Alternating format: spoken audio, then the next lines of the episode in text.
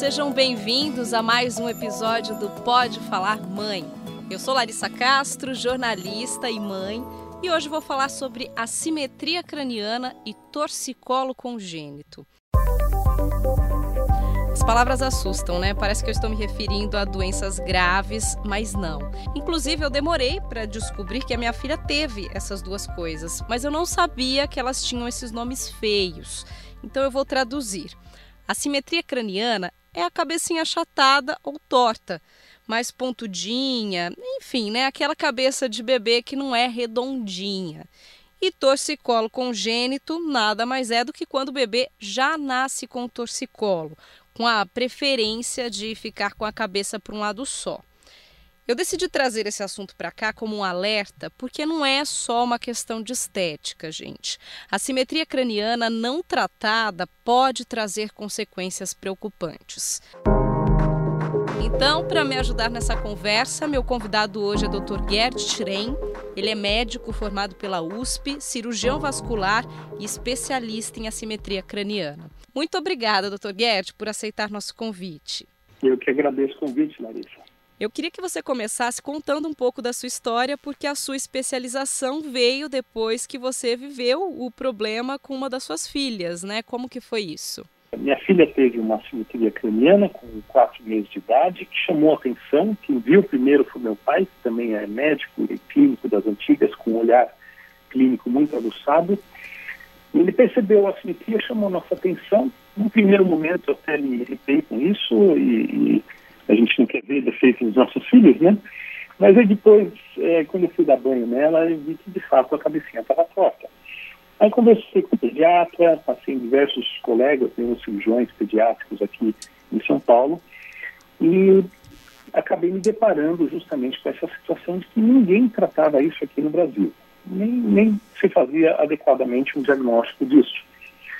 Isso não foi suficiente para mim no papel de pai, e aí eu fui ler sobre isso, fui estudar e li tudo que havia publicado no meio científico a respeito. E descobri que havia tratamento para isso há muito tempo nos Estados Unidos e na Europa, há 40 anos se trata isso lá, e acabei decidindo por tratar minha filha lá nos Estados Unidos. São protocolos muito bem escritos, é, bem estabelecido, não tem nada de experimental.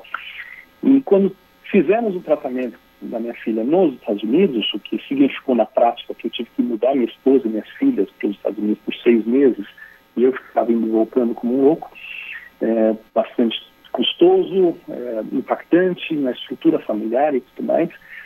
É, a conclusão no final é que valeu muito a pena. A cabeça da minha filha ficou completamente corrigida e quando voltamos de lá, decidimos que a gente não poderia guardar isso só para a gente. Então começamos a nos empenhar que alguém trouxesse esse tratamento aqui para o Brasil. E muito pouca gente mostrou interesse, pelo absoluto desconhecimento do assunto aqui. Então eu falei, tá bom, vou eu. Voltei para os Estados Unidos, me especializei nisso lá, e uma vez é, adquiridas as habilidades necessárias para fazer esse tratamento, como tem que ser feito, é, voltei para cá e a gente começou esse tratamento há cerca de 13 anos. Doutor, você pode explicar para a gente como que era a cabeça da sua filha? Assim, era uma coisa discreta ou era uma coisa que chamava atenção? É só para quem está ouvindo até, né, conseguir identificar se o problema está acontecendo dentro de casa. É interessante isso. Minha filha teve plagiocefalia posicional. Você falou dos nomes, os nomes são cabeludos mesmo, assusta um pouquinho, mas não é nada demais. Na verdade, descreve o formato craniano que a gente está encontrando. Largocefalia significa cabeça oblíqua. Então, quando você olha a cabeça de cima, você vê que ela está assimétrica. Um lado, na região posterior, está mais achatadinho, e o lado oposto está um pouco mais pontudo, um pouco mais proeminente. Na frente, inverte. Né? Então, você acaba tendo eventualmente um desalinhamento das orelhas também. Isso você vê com mais facilidade quando você vai dar banho no bebê, molha o cabelinho, então o cabelinho assenta, e você vê com mais facilidade, de fato, o formato craniano, e você olhando de cima, você vê que a cabeça está literalmente torta e assimétrica. A braxicefalia é quando tem uma retificação da região posterior, a cabeça fica chapada atrás, fica reta, levanta eventualmente o cucuruto, a cabeça fica mais larga, é uma variante sobre o mesmo tema. Mas é muito comum que os pais que estão convivendo com o bebê todos os dias demorem um pouco para perceber isso. Muitas vezes, quem percebe primeiro é algum familiar próximo que tenha a liberdade de comentar o assunto, ou o pediatra, eventualmente. A partir daí, fica muito evidente. Os pais até então não viam, mas a partir daí não consegue tirar o olho disso. Eu vou aproveitar até, doutor, compartilhar um pouquinho da minha experiência. A minha filha já nasceu com uma simetria. E no caso dela, a cabecinha dela era bem pontuda assim para trás, na parte de trás, assim, superior. E no caso dela foi por conta da posição em que ela ficou no meu útero. Ela foi um bebê pélvico, né? Mais popularmente falando, ela ficou sentada na minha barriga durante a gravidez toda, até tive que fazer uma cesariana por conta disso. E logo na primeira pediatra que eu levei, ela fez um comentário: "Ah, ela tem a cabecinha assim, assado, né? Não lembro qual foi o termo que ela usou. Ah, mas é porque ela foi pélvica, né? É normal". E foi aquilo que me deu um sinal de alerta. Eu não tinha reparado que ela tinha realmente um formato diferente da cabeça. E o fato dela falar que era normal, para mim não me convenceu, né? Como você disse, a gente fica muito inquieto. E é aí que eu fui atrás e comecei a pesquisar e, para minha sorte, consegui buscar ajuda logo no comecinho que fez toda a diferença. Então eu queria que o senhor explicasse também para a gente o que causa essa simetria, né? No caso da minha filha foi, uma, foi a postura no útero, mas isso pode acontecer também depois do nascimento. O bebê pode nascer com a cabeça redondinha, perfeitinha e depois ter essa simetria. Exato. É, em todas essas é, esses cenários, o, o denominador comum é o excesso de apoio numa só região da cabeça, numa fase em que a cabeça está crescendo muito rápido. Tá?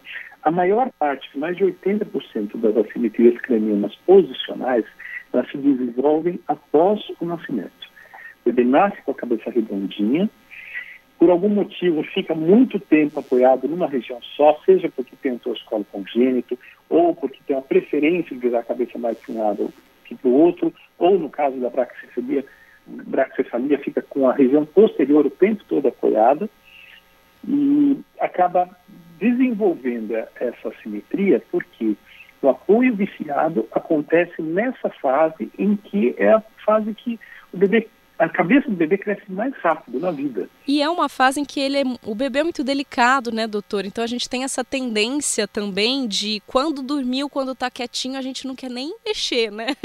quer que ele fique ali paradinho naquela mesma posição, até para ter aquela horinha de descanso, né? Então isso também pode ser uma causa, né? Posicionar o bebê sempre igualzinho, a mesma posição é que pode trazer também isso como consequência. Exato, é uma, é uma junção de fatores. Né? Então, o bebê não sustenta o pescoço, então fica o tempo todo com a cabeça apoiada. Né? É uma fase que o bebê dorme bastante, embora as mães não concordem, as mães acham que não dorme nada. Né? Mas, assim, no, no, no contexto geral, o bebê acaba dormindo bastante nessa fase e fica muito tempo apoiado seja no berço, seja no colo, seja no bebê conforto ou qualquer outro dispositivo, o bebê está com a cabeça apoiada nos primeiros dois, três meses de vida. E a cabeça do bebê cresce dois centímetros por mês de período cefálico nessa fase. É uma fase em que o crescimento é absurdamente alto em cima de um apoio viciado.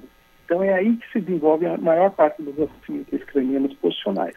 Mas o mesmo mecanismo pode acontecer ainda dentro do útero, que parece ter sido o seu caso.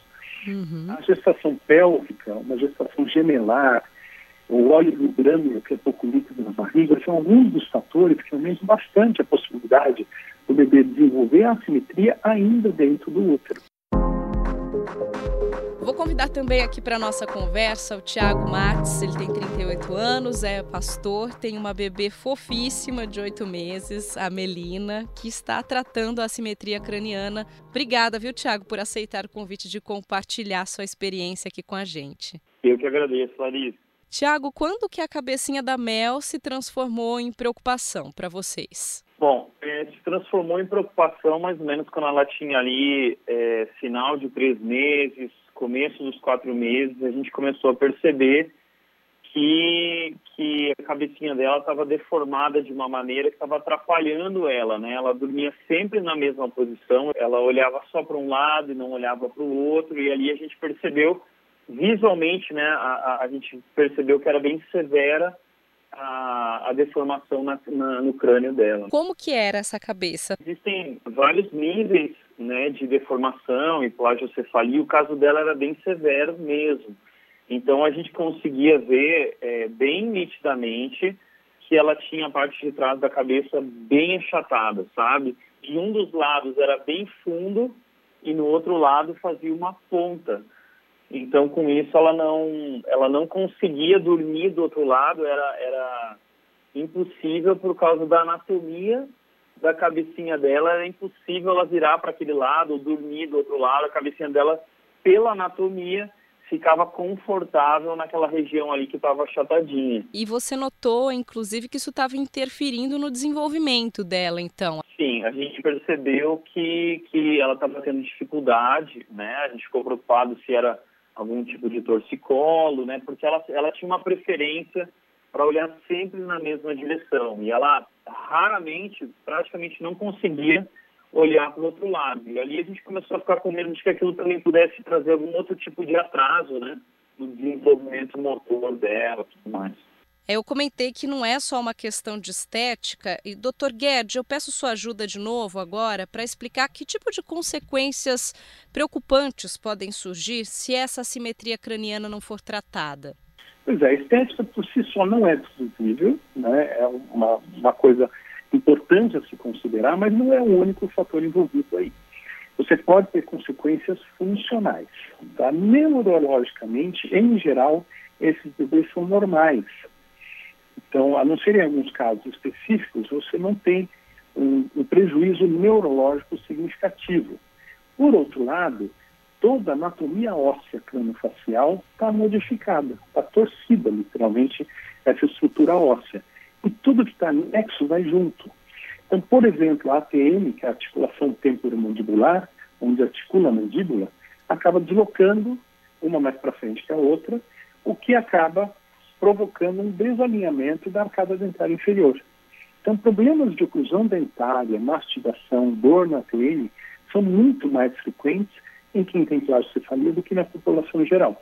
O mesmo vale para a órbita, para o conduto auditivo, a trompa de obstáculo, dentro, o sistema vestibular, o equilíbrio. Isso acaba sendo, as estruturas acabam sendo afetadas funcionalmente, uma vez que você está modificando essa anatomia. Não quer dizer que vá ter, mas o risco aumenta bastante. E Tiago, você e a sua esposa já tinham o conhecimento sobre esse assunto ou isso pegou vocês de surpresa? Alguém tinha comentado comigo, né, falando sobre o parto. Então uma pessoa falou assim, olha Tiago, não se assusta que se for parto normal, muitas vezes o bebê já sai é, é, do útero ali com, com a cabeça um pouquinho pontuda, mas isso vai corrigindo com o tempo. Então, é, é, era o que eu sabia, né? Só que com o tempo isso foi... Ela, ela já saiu com a cabecinha um pouquinho pontuda e deformada, mas com o tempo isso foi se intensificando. E aí, o que eu sabia é que, assim, é que a cabeça da criança, ela vai se ajustando com o tempo, né? As pecinhas vão se encaixando, aí os ossos do crânio, só que a gente foi percebendo que não estava se encaixando, estava piorando. E aí a gente procurou ajuda profissional, né? E o que a gente escuta muito, né? E agora eu até volto a perguntar aqui para o Dr. Gerd, especialista em assimetria craniana, que está participando também aqui da nossa conversa, doutor. É, a gente escuta que é normal, né? Que vai voltar sozinho, inclusive até pediatras dizem isso, né? Olha, mãe, não se preocupa conforme o bebê for crescendo, essa cabecinha vai arredondando, ele vai ficar com a cabeça no formato normal. Mas não é assim, né, doutor? Não, definitivamente essa informação não está correta. É, é, verdade que a cabeça do bebê se modifica muito rápido nas primeiras, nas primeiras semanas de vida.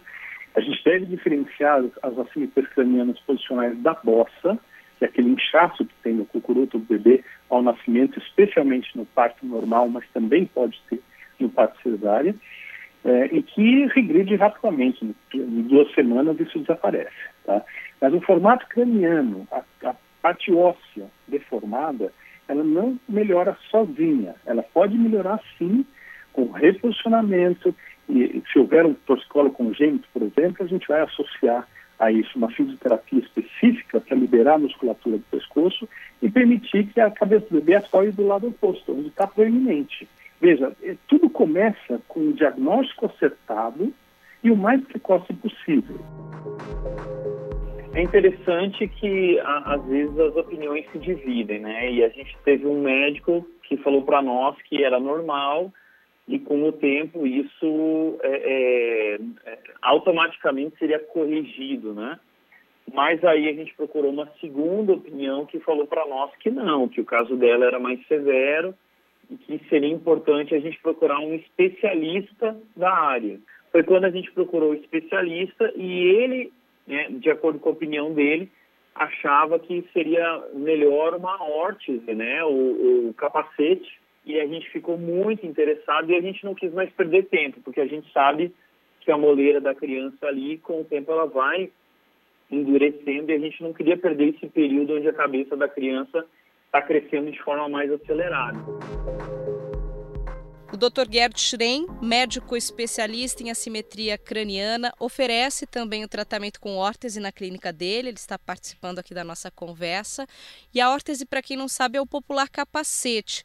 Mas ele deve ser a última alternativa, né, doutor? A gente trabalha sim com as órteses, mas o nosso objetivo aqui é a gente corrigir a assimetria craniana do bebê, de preferência sem a órtese. Então a gente sempre vai gastar todos os cartuchos antes de considerar a órtese craniana como alternativa de, de, tratamento. É quando todo o resto deu errado, aí você parte para a órtese craniana.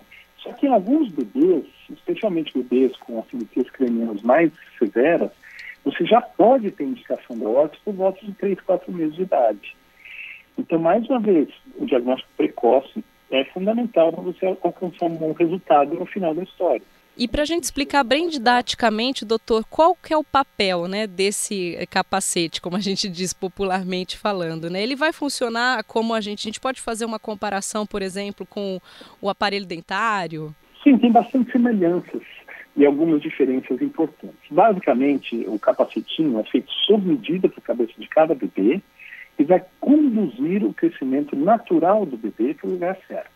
Então, basicamente, a gente dá uma forma para a cabeça criança. Eu sou um pouco grosseiro, mas é isso mesmo. A cabeça do bebê cresce muito rápido e a gente coloca um limite em algumas regiões, ou, ou seja, a gente apoia o capacetinho é, nas regiões que já estão preeminentes e garante espaço para crescimento onde está achatado.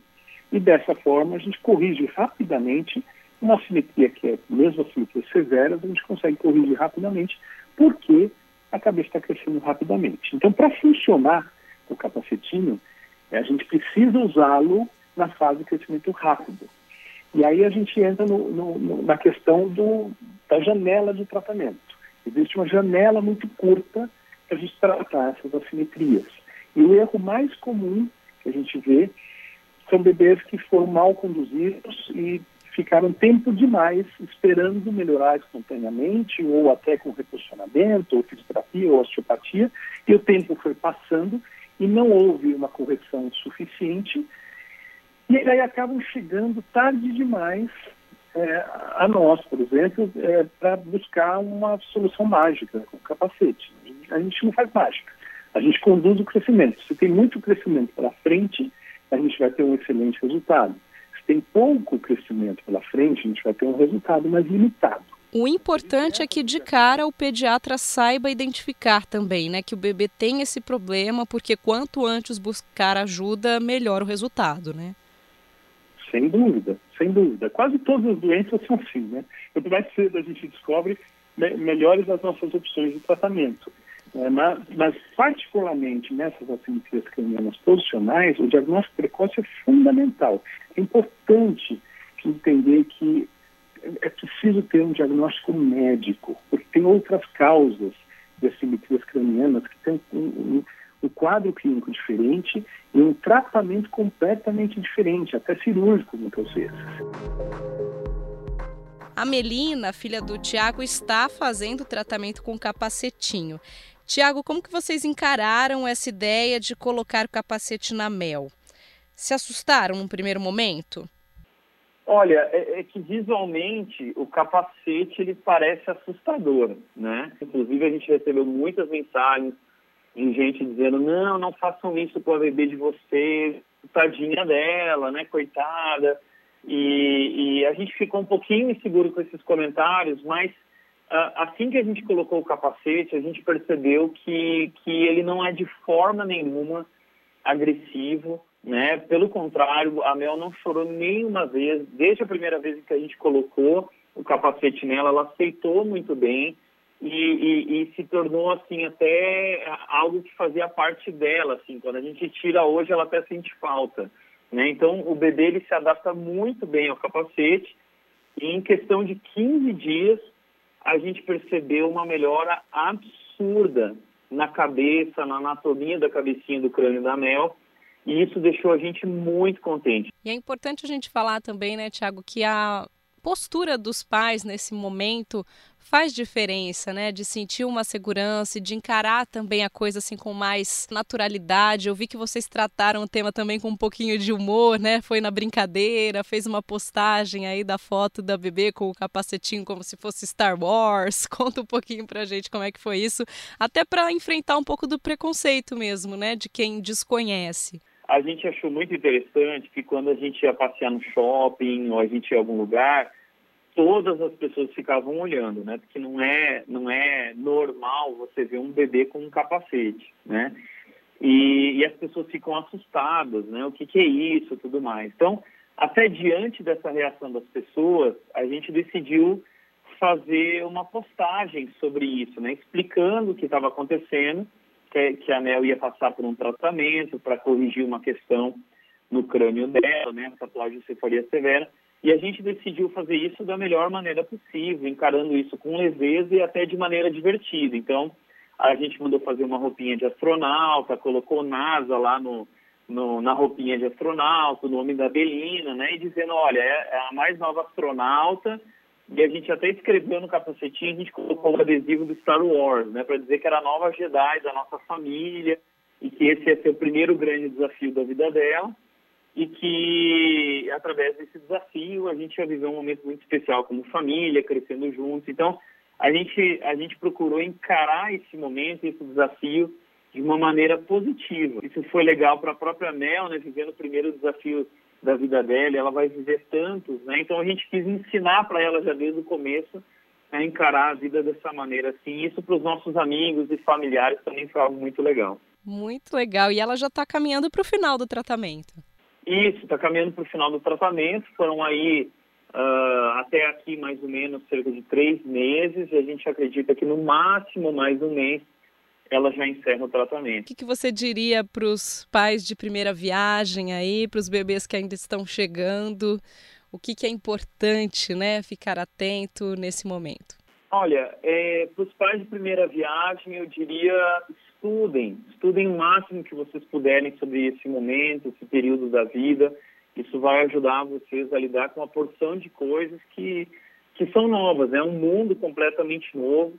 E eu diria, é, fiquem atentos ao bebezinho e qualquer sinal procurem ajuda, busquem alguém experiente, busquem um profissional eu acho que todo cuidado possível com o bebê é excelente. Então, essas são minhas, minhas dicas aí. E seja o que for né, que bebê tenha, não é o fim do mundo, não encarar isso como algo para a gente ficar triste, não. Pelo contrário, a gente entender que, que a vida é feita de desafios e que a gente vai vencer cada um desses desafios aí com fé e com coragem. É isso que eu diria. Legal. E o Pode Falar Mãe está aqui também para ajudar todos vocês nessa tarefa, tentando trazer o máximo possível de informação de qualidade aqui para os papais, mamães de primeira viagem, para todos os envolvidos nos cuidados com os bebês. Obrigada, viu, Tiago? Eu te agradeço, Lari. Tudo de bom. Eu me despedi do Tiago, mas sigo aqui na conversa com o Dr. Gerd Schrein, médico especialista em assimetria craniana. Eu vou aproveitar e compartilhar também outra parte da minha história, que foi a questão do torcicolo congênito. A minha filha tinha essa tendência, ela ficava com o pescoço virado só para o lado direito. Era até aflitivo, assim, de vê-la dormindo, né? Porque eu olhava e eu via a orelha dela, né? De tanto que a cabecinha ficava para o lado. E quando o senhor fala de reposicionamento, isso para mim foi fundamental, porque eu busquei na época a osteopatia por indicação da pediatra e também de outras pessoas que já tinham feito, e ela me orientou a colocar um, uma espécie de um rolinho, né? A gente enrolava a fraldinha, fazia um apoiozinho e colocava do lado para onde ela tinha preferência, na tentativa de forçar, né, entre aspas, ela ficar com a cabecinha para o lado contrário. É importante a gente ilustrar como isso é feito, né, doutor? Esse reposicionamento é muito importante que seja orientado adequadamente. Sem dúvida.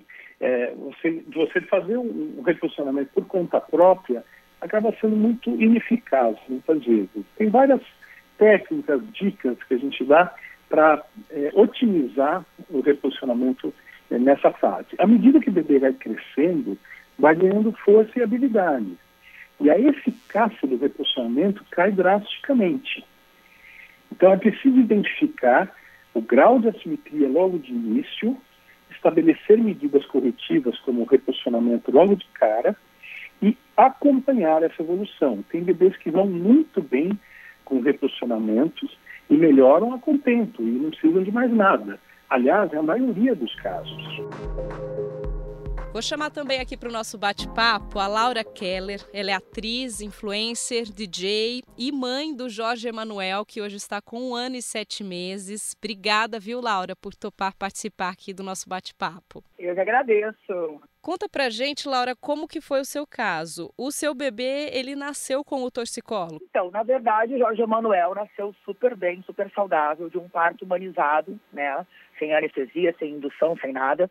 Mas assim, quando ele estava mais ou menos, acho que com uns dois meses, vamos colocar, eu notei que o pescocinho dele estava sempre na mesma posição, que ele tinha uma dificuldade, né, de, de virar para o outro ladinho. Eu, eu, não lembro o lado que era, mas ficava sempre para um lado só. E aquilo ali começou a me incomodar um pouco, né, fiquei um pouco preocupada, mas logo eu, eu pesquisei algumas coisas e me, me falaram que é né, o torcicolo congênito. E aí eu fiquei mais tranquila, que era uma coisa que é uma coisa comum, né? Acontecer com os nenéns, pela posição, enfim. Você não tinha conhecimento e aí quando surgiu essa sua dúvida, quem você buscou? Qual foi o especialista? Como que foi? Qual era a sua preocupação, né, nesse momento? Eu vou ser bem sincera que eu fui no Google, procurei no Google alguma coisa a respeito. E aí logo após isso eu falei com a minha quiroprata, né? E aí ela falou, não, traz ele aqui, isso é super comum nenéns, isso é uma coisa muito simples de, de, de melhorar levei ele lá e ela usou uma pistolinha na, na, assim, na, nas costinhas dele, no pescocinho, e com dois tuk-tuk, ele, ele logo depois soltou o pescoço. Explica melhor pra gente o que, que é essa pistolinha, esse tuk-tuk, Laura. Como é que foi esse tratamento? Era tipo realmente uma pistolinha, assim, é uma, uma pistola que tinha uma pontinha, que eu acho que tipo uma pressão, né? Ela te dá e bate assim na vértebrazinha. Um estímulo mesmo para a vértebra dele exato, um estímulo, uma coisa leve, né? Não é forte, não. Você falou que vai confessar que usou o Google. Quem nunca, né, Laura? Como mãe, não deu um Google aí para entender o que está acontecendo, né? Mas o que, que te preocupou mais quando você viu ele naquela posição? Então, eu, eu acho que assim, toda mãe se preocupa, né, no momento que vê ali o seu filho, talvez não na posição correta. Era uma coisa de leve, mas era o pescocinho sempre pro ladinho. Tudo que a gente vê nosso filho, assim, a gente fala, ah, será que é, é, isso, será que é aquilo? A gente vai lá pesquisar. Medo de estar tá sentindo alguma dor? Dor eu acho que não, porque quando tem, tem dor eles choram muito, né? O meu, pelo menos, quando tem alguma coisa incomodando, meu Deus. Mas realmente tem alguma coisa de desenvolvimento, né? E a, cada criança tem seu tempo tudo mais. Mas no caso desse torcicolo congênito, é, eu, eu, fiquei um pouco preocupada sim. E você notou que depois ele teve alguma mudança de comportamento, depois que o problema foi resolvido? O que, que você notou de diferente nele depois? Eu notei que ele foi soltando o pescocinho e ele ergueu, ele teve aquela, aquela é, o erguer de pescoço dele foi muito rápido. Ele rolou também, aquele movimento de rolar também dele foi muito rápido. Eu não sei se tem alguma coisa a ver com com, a, com, a, com, o procedimento que foi feito, né, de soltar o pescoço, mas muito rápido ele, ele desenvolveu isso. E deixe um recado para as mamães aí, futuras mamães, então, também, que não tem conhecimento, e você já está com o bebê aí já caminhando para os dois anos, o que, que você tem de recado para deixar para gente?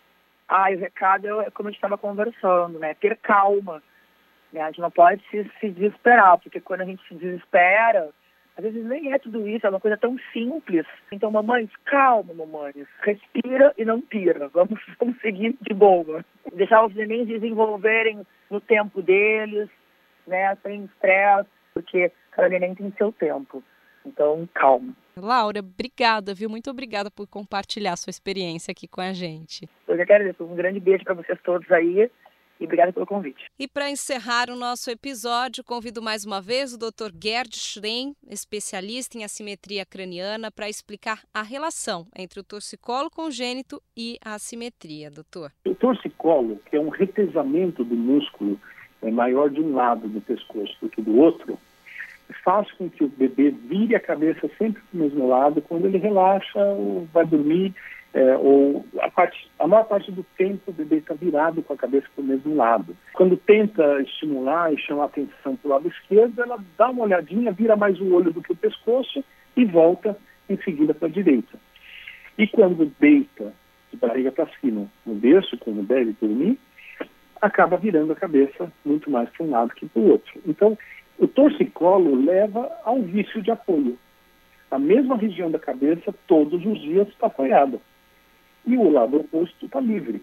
E a cabeça crescendo muito rápido. Então, o torcicolo leva ao vício de apoio que desenvolve uma assimetria craniana posicional. É muito comum bebês com torcicolo congênito desenvolverem a plasticefalia posicional, que é a assimetria craniana posicional mais frequente. O recado importante que fica da conversa, então, é prestar atenção mesmo e buscar um diagnóstico de qualidade, né, doutor? Não fazer nada por conta própria, é isso.